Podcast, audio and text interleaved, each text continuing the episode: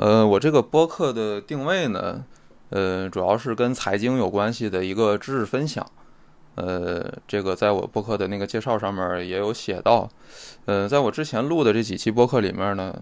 呃，如果听过的朋友可能会注意到，大部分内容都是跟投资有关系的知识。呃，还不能说是一个纯的一个呃经济学或者说是一个财经的知识分享吧。呃，之前的几期其实都是跟挣钱有关系的事情，呃，也就是跟投资有关系的。你听完可以对挣钱这件事儿有所帮助的事情。呃，之所以我会录一些这方面的内容呢，呃，并不是说这个博客的目的是为了教大家赚钱，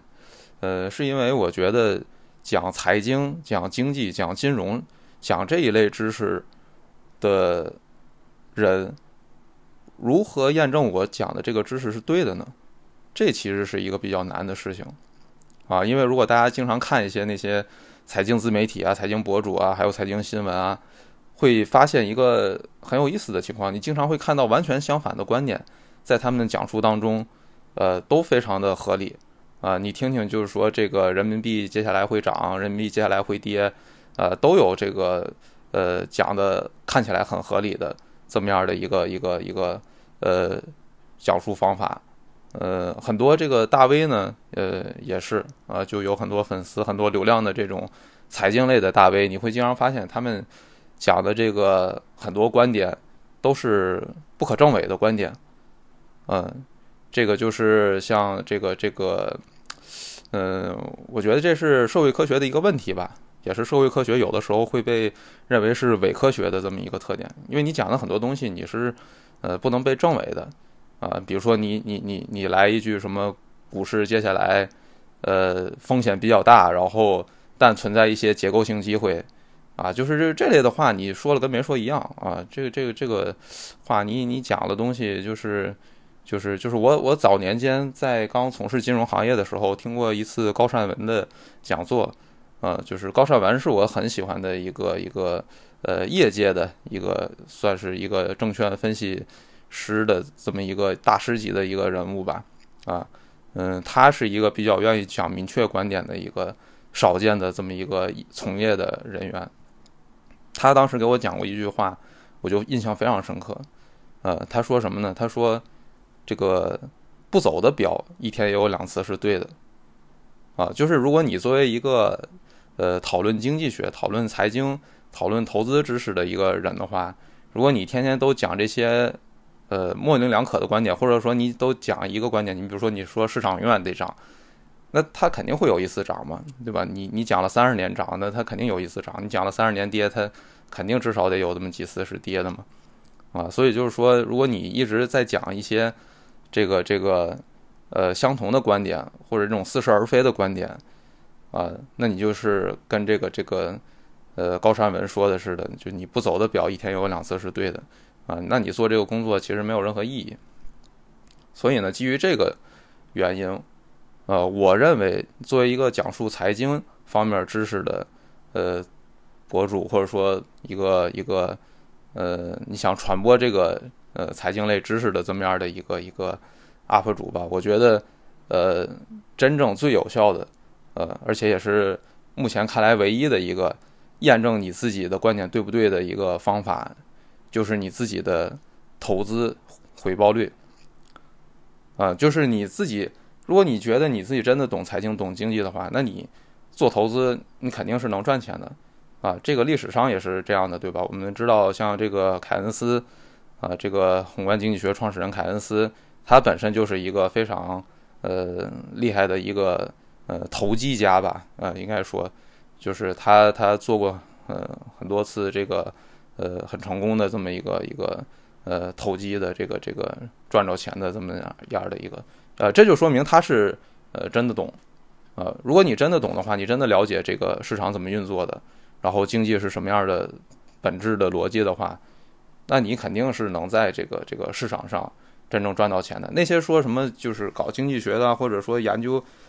嗯，这个这个这个这个财经知识的人啊，然后他跟做投资，呃，不一定能赚着钱，是或者说跟做投资没关系啊。这这些我觉得都是都是比较扯淡的这个呃说法，这个这个就太开脱了。就是你都研究财经了，你天天都在讨论什么宏观经济这种东西的时候，然后你最后你自己做投资你赚不着钱，你天天赔钱，那只能就说明你是不懂的啊。这个并不是割裂开的，而我觉得这个是呃应该是合一的。所以我认为任何一个讲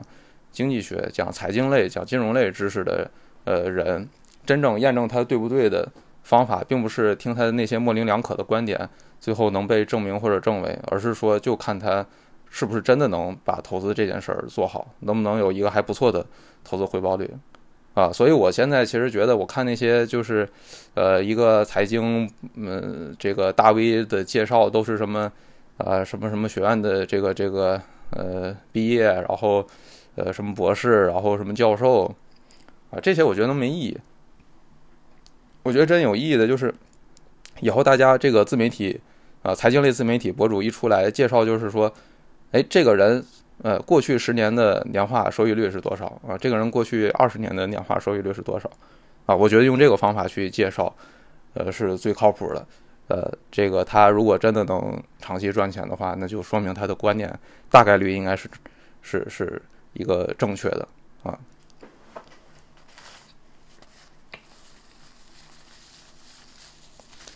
呃，那么我这个博客里面呢，也，呃，基于此也会讲很多跟投资相关的事情，呃，甚至有的时候我会讲非常非常明确的这个投资的观点，呃，这个在我之前做的公众号里面，其实呃已经有在做了，就是我会，呃，把非常明确的投资观点写出来，啊，大家如果有兴趣的话，可以去搜索我这个公众号，这公众号也叫外部性，嗯，跟这个博客是同名的。啊，大家可以去搜索这个公众号，有我之前对这个呃投资对市场的这个非常明确的观点啊，呃，当然我也会记录我这个观点被验证，呃，后期是否被验证。嗯，那这个播客呢，除了呃偶尔会讲一些明确的跟投资有关系的内容，呃，其实最主要的还是讲跟金融、跟财经呃有关的这个知识吧。然后今天。呃，我主要想聊一聊，呃，就金融这个词儿，啊，就既然是一个讲金融的播客，那我觉得，呃，在最开始的这个呃节目讨论一下金融这个概念本身也是比较有意义的，呃，一个事情。呃，当然我这里要讨论的是，呃，金融的这个词，这个词语，从这个词语出发，啊，而不是说我们，我不是说要讨论这个金融这个现象。它到底是什么？到底是吧？股票是不是金融？是吧？然后这个，呃，保险是不是金融？呃，不，倒不是要讨论这个，我们单纯就是说从词语层面的这个角度来讲，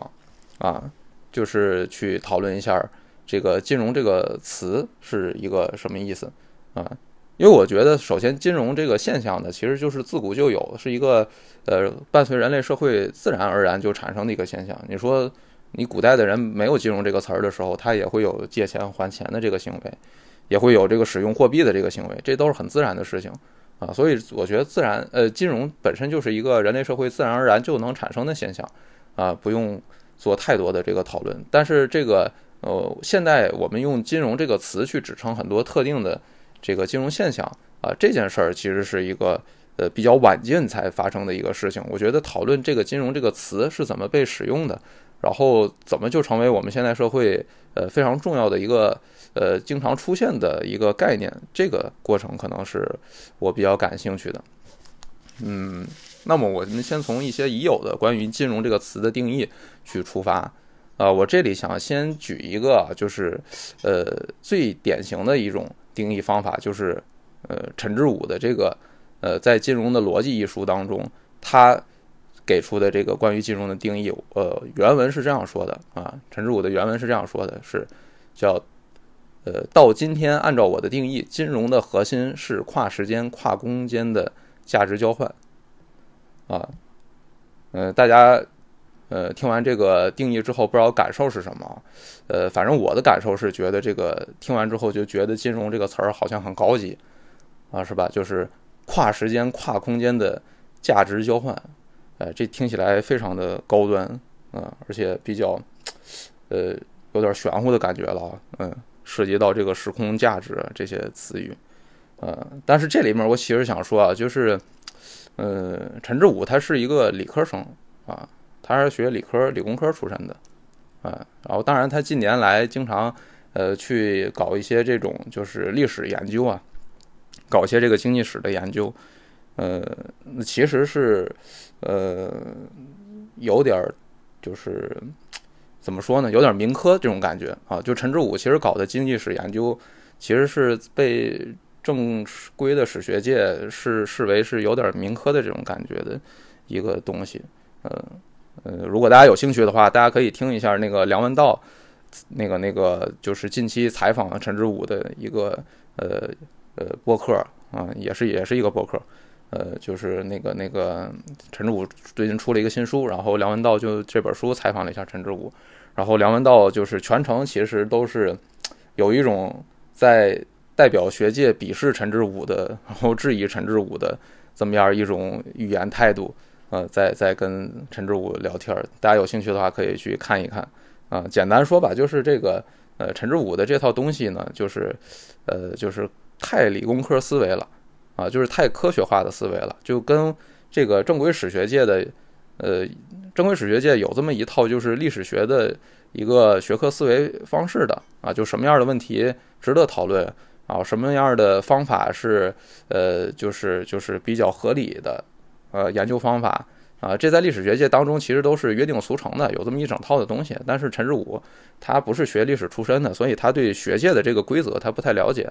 啊，然后他自己就是愣搞出了一套，就特别呃自然科学思维的一套，就是研究这个历史的方法，所以其实是被这个正统史学界其实是有点觉得，呃，有点在胡闹的这种感觉啊，所以可能就是不太，呃，就理他的人不太多吧，啊，但是陈志武还是不错的，就是他，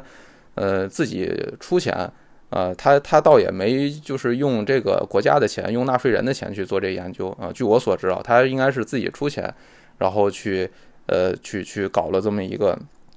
就是包括雇人啊、雇研究助理啊去做研究啊，还有搞一些这个呃叫计量史学的培训班啊，都是他自己出钱啊。然后当然后来也有一些人就是也也愿意去他那边一些史学界的呃年轻的学生嘛，因为反正也是。对吧？陈志武花钱啊，所以就是去那儿也也也也挺好的，就是跟陈志武他们讨论一下，做工作坊。呃，反正就是陈志武他是挺有热情的一个呃搞呃经济史研究的一个人，但是他的问题在于他有点过于科学化，过于自然科学思维的去嗯搞这个事情，嗯，所以导致很多结论让人觉得有点啼笑皆非这种感觉。那从他。在《金融的逻辑》这本书中提出的关于金融定义，刚才我念过的这个，呃，他提的这个金融定义上面，我们大概能感受到，就陈志武其实对文科的这个思维其实是不太了解的，啊，他觉得好像文科经常会用这些比较玄乎的词，是吧？跨时间、跨空间、价值交换，啊，其实他没有意识到这些词并不是乱用的，啊，我们在使用这些词语的时候，其实很多时候是有严格定义的，就是你必须要有一个很明确的所指。那你比如说，你说跨时间、跨空间的价值交换，那你这句话你想强强调什么呢？比如跨空间的价值交换，我们所有的交易肯定都是跨空间的呀，对吧？我把一个东西卖给另外一个人，啊，那这个本身就是伴随着这个，就是呃，你交换的这个商品的这个空间发生了变化，这肯定是要发生变化的，啊，是吧？所以你说跨空间的这个价值交换，这个就是一个一个有点儿就是嗯，不知道他在想要强调什么的一个一个一个呃状态啊。跨时间的价值交换，这个还是比较合理的啊。这个在呃正规的那个金融学教材当中，就是现在呃大学经常用的那个呃，应该是是那个罗默还是呃，应该是伯迪的那个呃金融学那本书里面，就是。呃，也提出了这么一个类似的就是金融是跟时间有关系的一个呃交易方式，啊，这个倒是可以啊，但是它就是把跨空间跟跨时间，呃，非要搭配在一块儿，就让人有一种它有点是为了搭配而搭配的这么样一种感觉，而且它这个里面用的价值交换这四个字，呃，其实在呃文科的定义当中也是很不严谨的，因为我们要讨论的是金融现象，讨论经济学的问题。那你用价值这个词儿是呃太泛了，就是那价值不光是经济价值是吧？我们还有其他的呃各种各样的价值是吧？呃有这个呃呃，社会价值，有公共利益价值，是吧？有政治的价值，呃，等等，就是你用这个权利的价值啊之类的，你用这个呃价值这么一个词语不加限定的用，其实也不太对啊。应该更好的是用，比如将用经济价值这样之类这样的词语。呃，简单的就是说，陈志武的这个定义其实很不严谨啊。嗯，那除了陈志武这种定义以外呢，呃，我们可以再看一看，就是比较正规的出版物啊，就讨论这个。呃，词语定义的这个出版物里面，它是怎么定义的啊？那这里面我找，比如说像这个，呃，典型在汉语的就是这个这个啊，现代汉语词典当中的这个定义。啊，我可以给大家念一下啊，啊，这个定义是这么说的啊：金融指货币的发行、流通和回笼，贷款的发放和收回，存款的存入和提取，汇兑的往来以及证券交易等经济活动。啊，这是现代汉语词典的定义，呃，辞海对金融也有定义，呃，是比较类似的啊，跟这个现代汉语词典是比较类似的定义，啊，大家可以看到一个特别大的区别，这这定义跟陈志武那个时空价值交换什么定义那就差太多了，啊，这个定义就是特别特别的具体，就是有哪些事儿，然后具体是，对吧？货币，然后贷款，然后汇兑。然后证券，然后它都用特别这个具体现实当中存在的这个事儿存在的这个现象，然后来定义金融这个词，这其实是呃真的是我们这个所谓文科啊社会科学经常会使用的一种定义方式啊，就是说什么呢？就是用外延来定义啊，外延是一个语言学的概念啊，外延指的是某一个概念在现实中的对应物啊，比如我们提到人。人这个词，啊，它的这个外延就对应的是古今中外所有的人，啊，比如说我们提到鼠标这个词，那它的外延指的就是现实当中存在的这个鼠标，啊，外延这是一个语言学的词，就专门指一个一个概念在现实当中的对应物，啊。然后，呃，我说就是，其实用外延定义，这是一种比较常用而且比较严谨的一种方法，啊，因为你想，我定义这个词的时候，我用的都是现实当中具体的，就是存在的东西，对吧？我说金融指的就是什么货币啊、贷款啊、汇兑啊这些事儿，啊，其实是更严谨的一个一个一个东西，就不会有什么歧义的，啊，不会有什么争论的，啊，那除了现代汉语词典以外呢，呃。更专门的，像叫这个更权威的，叫新帕尔格雷夫经济学大词典啊，这是经济学定义，呃，词语定义当中，呃，一个比较权威的这么一个词典。嗯，他对这个金融一词的定义，呃，基本上，呃，也是差不多的，也是类似的，就是指什么证券啊、汇兑啊这些啊，基本上也是这样的啊。大家可以看到，就这些比较正规的、比较严谨的这些出版。呃，物里面对于金融这个词的讨论，其实用的是一种外延式的啊，或者说一种非常形而下的方式的这种定义啊，就是这样，其实就没什么歧义啊啊，看起来好像更 low 一些，但其实这样更严谨啊。那关于这个金融这个词呢，定定义，大家可以目前看到，如果你想很严谨的话，你就得用现实当中存在的东西去定义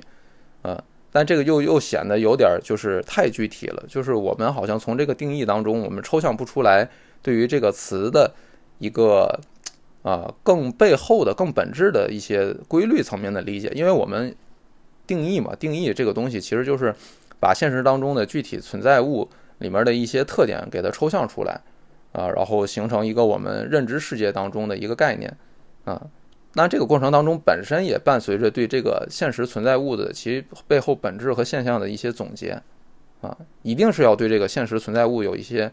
呃更深入的探索和总结，啊，还比较有意义。所以呢，我们就说这个金融这个词呢，如果我们有没有另外一种方法，就是不用这么具体的现实对应物去定义，然后我们还是去呃。回到这个现实中存在的金融现象本身，然后去探索探索这个金融这个词背后到底有没有什么，呃，不是金融这个词，就是金融这个现象啊，背后有没有一些共通的一些特点啊？这其实是我们今天要讨论的这个这个金融这个词语的啊这个定义的一个一个很重要的目的。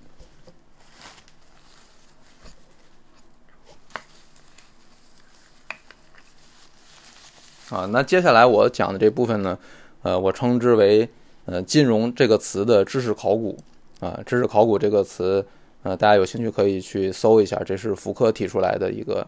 呃方法，呃，当然在这个呃正统史学界后来也被呃比较广泛的接受的这么样一种研究方法，呃，指的就是我们通过对某个词或者某个概念。就它是怎么出现的，怎么发生的？就这个词语的词语史，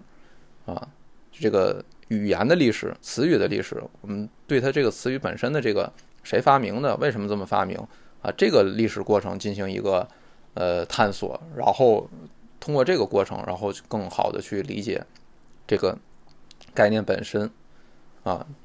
嗯，这里面我就先梳理一下“金融”这个词。大家都知道，现在这个“金融”这个词，就英文就是 “finance” 啊，就这两个词是互相对应的啊。但实际上，最早的时候呢，中文这个“金融”并不是与英文这个 “finance” 对应的啊。也就是说，有当时先有“金融”这个词儿的时候啊，它并不是指西方那个就是明确的那个金融的那个那个那个那个概念。啊，我们最开始用“金融”这个词儿，不是指现在的这个西方的那种金融的，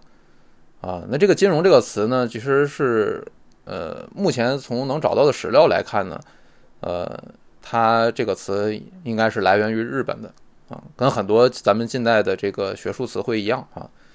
这个“金融”这个词也是来源于日本的，嗯，我目前能最早看到跟汉字“金融”这个有关的文献呢，是在明治八年啊，一八七五年，十九世纪。呃，一八七五年的时候，啊，日本的就是，呃，一个叫三野村立左卫门这么一个人，啊，写的一份叫做《关于金融的谏言书》，这么一副类似，呃，这个这个内参或者说类似奏折的这么样的一个文献当中看到的，第一次看到汉字的“金融”这个词，啊，当时呢，就是他其实。说的是原话，说的是什么呢？说的是金钱融通啊。他比如说，他说这个一国的金钱之融融通，如同人的血液流动运转，一旦停止流动，就会危害健康。啊，所以大家可以看到，这是他在写这本呃写这个谏言书的时候，把金钱融通这个词儿进行了缩写，然后就出现了金融这个词儿。这是第一次我们目前能看到的文献当中啊，金融这个词儿第一次出现的。这么样的一个一个情况啊，然后，嗯，又过了两年，明治十年的时候，日本的有这么一个叫木山耕平的这么一个人啊，他翻译了一个类似经济学教材的这么一本书吧，叫《初学经济论》啊，然后在这本他翻译的书里面，也出现了“金融”这个词啊，他出现了这个。金融这个词的用法就更有意思了啊！他这个就是在他这本书里面，他叫呃，他写了这么一个“金融拥塞”这么一个词，“拥塞”就是堵塞啊，堵塞的那个意思啊，“拥塞”金融拥塞。然后实际上它对应的，他要翻译的英文呢是什么呢？是呃，commercial crisis 啊，就是商业危机或者是金融危机。呃，大家可以看到这比较有意思啊，就是。当时他用“金融拥塞”这个词儿来翻译，呃，金融危机这个词，啊，或者就翻译这个经济危机，啊，然后他后面还有出现了这个“金融拥塞”的恢复，啊，就是怎么去解决金融危机，啊，呃，有有这些就是呃论述，呃，当然这个使用呢，基本上和那个金钱融通基本上应该是一个意思。啊，呃，大概就是指这个经济啊，呃，一个很很泛的一个很，其实是随意性很强的这么样的一个词啊，很很泛指的这么样的一个词，就是这种经济啊，还有这种呃，就是市场啊，这么一个流通的这么一种感觉，当然去用金融这个词，嗯，啊，实际上我们可以看出来哦，金融这个词其实是一个非常偏自然语言的这么一个词，在它出最开始出现的这么一个时候。自然语言是啥意思？自然语言我这里说的是一个呃学术概念啊，就就大家不要望人望文生义的这个自然语言。自然语言专门是指一类，就我们就呃人类社会就是我们在使使用语言的过程当中自然而然发生的一个这么一些语言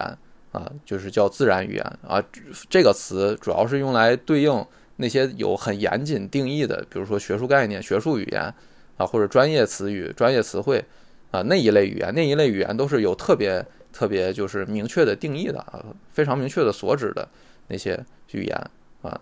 然后跟那些对应的，我们管这个叫。就自然语言啊，这个是语言哲学早期，呃，讨论的一个很重要的一个问题啊，就是自然语言这个概念，就是指我们自然而然发生的这个一个一个语语言。嗯，我说金融是一个自然语言，其实这个呃是一个比较有意思的现象，因为金融这个词，如果我们不加考证的，嗯，望文生义的去看它的话，我们很容易以为它是类似比如数学呀、类似物理啊这样的，应该是一个专业词汇的。但实际上，我们去看看它的这个词语的历史，会发现，这金融其实是个自然语言，是，呃，最早有一批人拍脑袋想出来的这么样的一个词，用来指一个很泛的这么一个，就是什么跟经济流通有关的这么一个感觉的这么样一个词，其实是一个自然语言，并不是一个呃学术语言或者是一个很严谨的专业词汇，啊，这是呃金融这个词我们去考证它的发生史的一个很重要的结论啊，它是一个自然语言。它最开始的时候是用来是用的很随意的啊，它的使用是非常随意的啊。在后来的这个金融这个词，在那个呃日文当中呢，我们能看到它经常用来呃翻译，就是这个对应的英文是 circulation of money 啊，就是金还是金钱流通啊。呃，它就是用来就是指这个金钱流通这个现象啊，经常用金融这个词来翻译这个呃金钱流通啊，circulation of money 这个词啊，并不用来翻译 finance 就是现代金融这个词啊。然后呃，在这个金融使用的这个过程当中呢，就是呃，我们目前能看到，在一九零零年之后，日本人开始呃有一些人。才开始把金融这个词作为 finance 这个词的对应翻译，啊，在中文当中呢，我们现在呢就是利用申报的这个数据库进行检索，然后会发现金融这个词应该是最早在一九零六年之后开始出现在中文的世界当中开始出现金融这个词了，呃，其实是一个比较晚的这么样的一个，比它最开始明治时代晚了有将近三十年，在中国才出现这个词。呃，当然，为什么后来日本人又开始用金融这个词去翻译 finance 了呢？这个我们是不知道的啊，因为这个就考证不出来了。呃，但是呃，我们大概能想象到，因为我刚才说金融是一个自然语言嘛，啊，你用一个自然语言，然后你用着用着，你就是有各种各样金融自然语言的特点，就是使用的会很随意，而且能让大家就各方都去是吧？每一个人都有去加工。呃，定义加工这个词语的权利的啊，只要你的这个使用得到了其他人的认可，呃，你这个词就会逐渐的，你的使用方法就会逐渐成为了一个，是吧？写在这个这个词典里的这么一个更官方的、更正统的一个定义。那反正我们现在能看到呢，就是一九零零年以后，金融这个词从自然语言，然后逐渐的，呃，开始就是更加的对应英文 finance 那个金融这个词。啊，然后后来就逐渐的，就是这个词就是定下来，就是啊，专门指这个 finance 这个这个这个，而不是之前的那个自然语言了啊，大概是有这么样一个过程。啊，不过这里面其实也有一个很有意思的一个事情啊，就是呃，梁启超，梁启超在一九零二年在这个《新民丛报》当中，呃，就是回答了一个问题啊，就当时有有人问梁启超，就说日本啊。日日日日本的这个书里面经常出现“金融”这两个词啊，那大家能想象到那个当时日本先发明这个词的吗？对于当时中国人来讲还很新鲜啊。就有人问梁启超说：“日本书里面这个日日本的书里面的这个‘金融’这个两个字儿，这是什么意思呢？”然后当时梁启超的回答就特别搞笑，就是他说：“金融是指金银行情之变动涨落啊。”呃，大家可以看出来，这个梁启超在这里面应该是胡说的啊。嗯，呃，当然我也不这么确定，他一定是胡说吧？因为刚才也说，金融是个自然语言，也许金融可能真的有这么样一个意思吧？也许在当时的使用当中，呃，但反正跟现在我们看到的这个金融定义是差的非常非常远的，啊，这个金融这个指是吧？金价、银价的这个涨跌，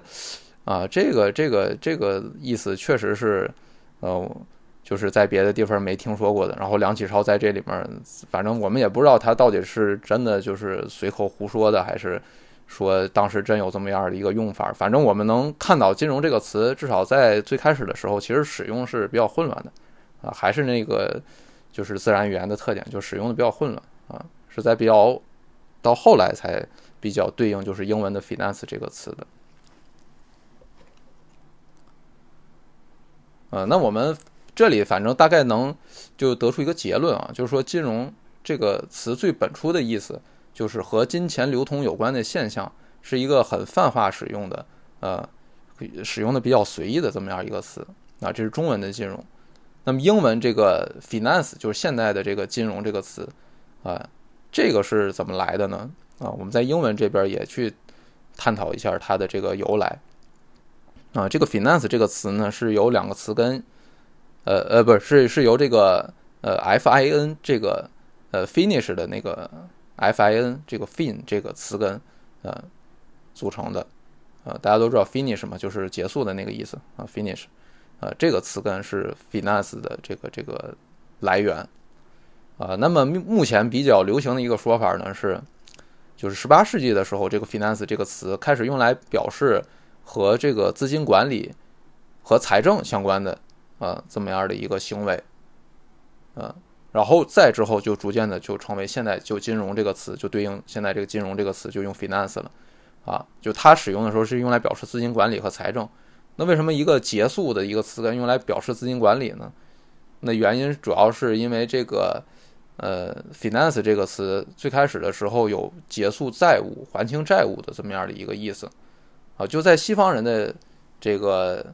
就是观念当中啊，资金管理和还债其实是有非常非常大的一个关系的。就我们的说的这个，啊，当然这可能跟西方的这个商业社会的发展是有关系的。就是债务管理本身就是一个，呃，最重要的。就早期来说啊，就最重要的一个资金管理，可能也是最复杂的一个资金管理。大家毕竟知道，那时候并没有这么多复杂的，还什么期货、期权、什么保险这些金融工具啊，没有这么多。当时的这个，甚至甚至股票也不算是一个很发达的一个东西啊。就是说，当时可能就是说，这个债权关系的管理本身就是一个比较复杂的这么样一种，就是经济管理工作了啊。所以当时用 finance 这个。和结束债务有关系这么一个词来表示资金管理的意思，然后再后来逐渐就成为了金融，呃，现代的这个金融这个词这么一个意思。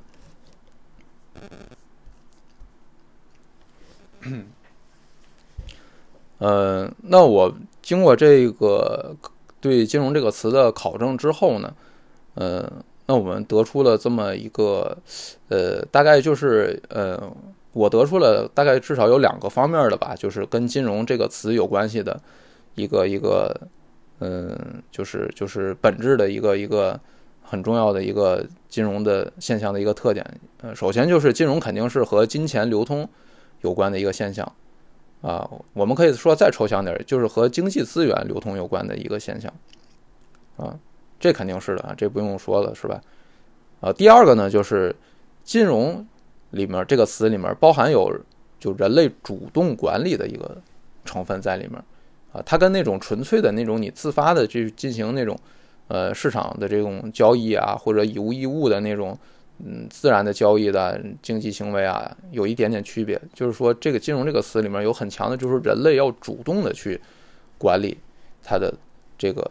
经济这个交易的方式的这么样一个内涵啊。我觉得这两个部分。啊，一个是从客体层面来讲，金融是跟金钱流通有关的现象；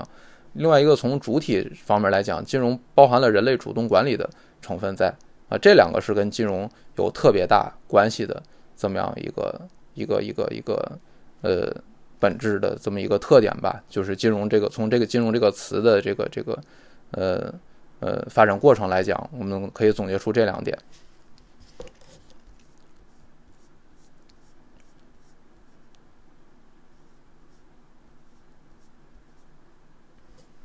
嗯，当然，这个我们能看到经典定义里面对金融现象的定义，主要是用货币啊、证券啊这些，东西来进行呃定义的，嗯，其实我们很自然的就会把这些事情想成是金融，但实际上现实当中我们会发现很多就是不断层出不穷的新的金融现象或者金融工具。我举个例子，咱刚才说的货币、证券啊这些经典定义当中，其实不包含还有一些其他我们常见的我们会定义成金融的现象的一些东西，比如说保险啊、基金啊、期货啊。啊，这些都没有包括在经典定义当中，但这些我们也非常自然的就想到它都是金融现象，对吧？啊，这里面我可以呃利用中国金融监管的划分方式，我大概可以把常见的金融工具总结成七大类，啊，分别是银行、嗯证券、保险、基金、信托、期货，还有呃融资租赁，嗯。我们中国目前大概是按这七大类去划分金融监管，还有这个发放金融监管牌照的。呃，银行不用说了，银行大家都知道，这个是吧？就是就是一个典型的借贷关系、债权关系的，还有货币，跟这两个金融现象有关系的，这么样一个一个机构啊，这是很常见的，而且比较古老的这么一个金融现象了啊。然后证券。呃，证券包括股票，包括债券，稍微复杂点了，是吧？就是证券里面包括股票这种呃新的这么一种就是金融呃关系了。呃，然后保险，嗯呃，保险如何去理解它呢？其实保险我一直说，就保险是一种叫逆向彩票。呃，什么叫逆向彩票？因为你正常彩票你买了之后中奖是好事儿，对吧？对吧？你获得一笔钱，但保险呢是你。呃，发生了坏事儿之后，然后你才是中了这个奖，然后给你一笔补偿，啊，所以我管这个叫逆向彩票。呃，实际上保险和彩票在呃合同法当中都被视为射性合同，啊，有这么一个词指称这个东西就叫射性合同，啊，射就是射箭的射，幸运的幸，叫射性合同，啊，保险和彩票本质上是一样的。然后基金，呃。基金和信托，基金和信托其实两个是一回事儿，啊，就是我们都可以把它管呃总结成叫资产管理，啊，资产管理就是我把我的钱交给另外一个人帮我去管，啊，如果呢他去用这个进行呃投资呢，以获利为目的继续进行投资呢，那我们一般就管这种管理方式叫基金，啊，如果是呃用一些。呃，其他的目的呢？比如说，我把这笔钱交给这个人，是为了让他帮我保管，然后将来给我的后代把这个钱。那我们可以把这个东西叫信托啊，就是一个更呃宽泛一点儿，呃，目的更多元一些的话，可就叫信托啊。如果比较单纯的想赚钱的话，就叫基金啊。这都是资产管理。嗯，期货，期货这个东西其实就是一个，嗯，就是就是对一个现货交易的这么一个一个发展吧。呃，一个进化版的现交易，就是我们正常就是以物易，呃，那个那个就是一手交钱一手交货，这叫现货交易嘛。啊，那我期货就是说我可以就是呃交易未来的货物，就是我先把钱付给你，但是我可能先呃不着急把这个货给你啊，就是把这个一手交钱和一手交货这两个在时间上面拆开啊，就发展出了期货这么样一种金融方式。嗯，然后租赁。啊，融资租赁，啊，嗯，这个东西其实可以看成是呃借贷的这么样的，就是债权关系的这么一个进化发展啊。为什么呢？因为你正常你借贷嘛，你借出的是钱，对吧？然后然后就是利息也是钱啊，这是一个最正最普通最常见的借贷关系，对吧？但你融资租赁，其实你出借的是一个实物，比如说飞机啊，或者房子。啊，你这个这是你借出去的本金，啊，融资租赁，然后呢，你的这个租金呢是利息，啊，对，你的利息其实就是用租金的方式体现了，啊，利息还是钱，就是租金，但是本金就不是钱了，本金是这些房子啊、实物啊这些东西，啊，所以这个其实租赁也可以也看成是一种借贷关系。嗯，然后这个借贷关系的一种发展吧，嗯，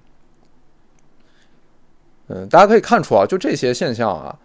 啊，并不能用经典的那个词典里的定义，就是货币啊、证券这几个词来归纳，它很丰富，是吧？但我们都会自然而然的想到这些事情都可以叫做金融，啊，这其实我觉得就是自然语言的一个神奇之处，就是我们在使用“金融”这个词，我们把它作为一个自然语言使用的时候呢，其实它包含着一些我们自己。就是潜意识当中知道，但是我们自己都没总结出来的一些对这种事物的本质的理解啊，就是我们用“金融”这个词的时候呢，我们其实已经心里有了一个对金融本质的理解呢，只不过我们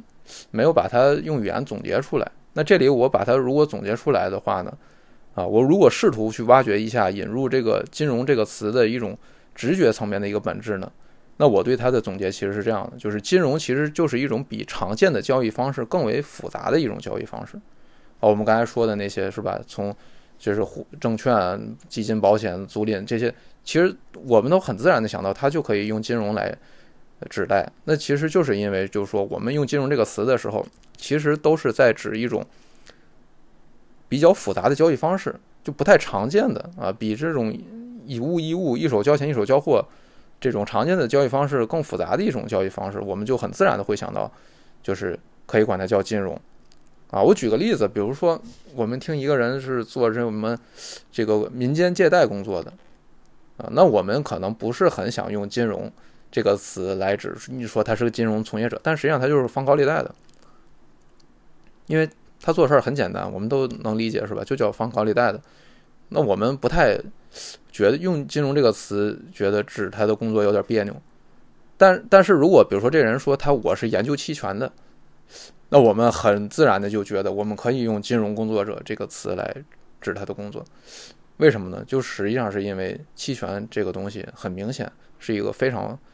复杂的，比高利贷要复杂多的这么样一种交易方式。所以我们大脑的语言直觉其实就会让我们想到用“金融”这个词来指代它。啊，所以实际上就是我们会发现啊，就是越是比日常日常所见更复杂的经济资源交换方式，我们就越想管它叫金融，啊，这就是金融这个词作为一个自然语言最呃最最最有特点的这么样的一个地方。啊，那基于这个呢，我当然也可以给它给出一个就是更为呃学术的一个定义啊。呃，就是比如，我可以，比如说，我可以把刚才那个总结成，呃，就是金融是一种以获得更多经济益处为目的、复杂程度较高的经济资源交换方式，啊，嗯，它还是要包含一个主观目的，叫获得更多的经济益处啊。这就是把我们最开始说的金融这种主动管理资金的这个。层面的内涵也包括进去了。那总总结下来的话，我就可以用这句话来总结，就是金融就是一种以更获得更多经济益处为目的、复杂程度较高的经济资源交换方式。那如果未来我们发明了什么新的这种，就是呃更复杂的这种，是吧？交易方式、交易工具、合同的时候，其实我们也还是会就是很自然的就想到用金融这个词去指代它，然后金融这个学科也会很自然的把它纳入到。这个呃，纳入进这么一个研究对象啊，对，所以呢，就是说，呃，金融这个词呢，其实是一个随历史的进程而流动的概念，对吧？你对古代人来说，你可能放高利贷已经是比较复杂的交易方式了，对吧？就已经比日常所见要更复杂了啊。对古代人来说，这就能叫金融了。呃，但是你对现代人来讲，这个复杂度就高多了，是吧？我们可能要像基金啊、像期权这种东西，我们才比较愿意管它叫金融了。嗯，这个就是我所阐述的关于“金融”这个词的一个一个呃讨论吧。呃，如果感兴趣的朋友可以嗯去搜索我的那个微信公众号啊，嗯，也叫外部性，然后里面呃。呃，有一篇就是呃用书面文字写的这个文章，讨论了这个跟金融定义有关系的东西。呃，其中我在结尾当中还呃加入了“金融”这个词，呃呃，金融这个定义当中的一些呃和这个这个社会学讨论有关的一些问题。如果感兴趣的人，大家可以去公众号上再搜一下。嗯，那今天的这个讨论就先到这儿。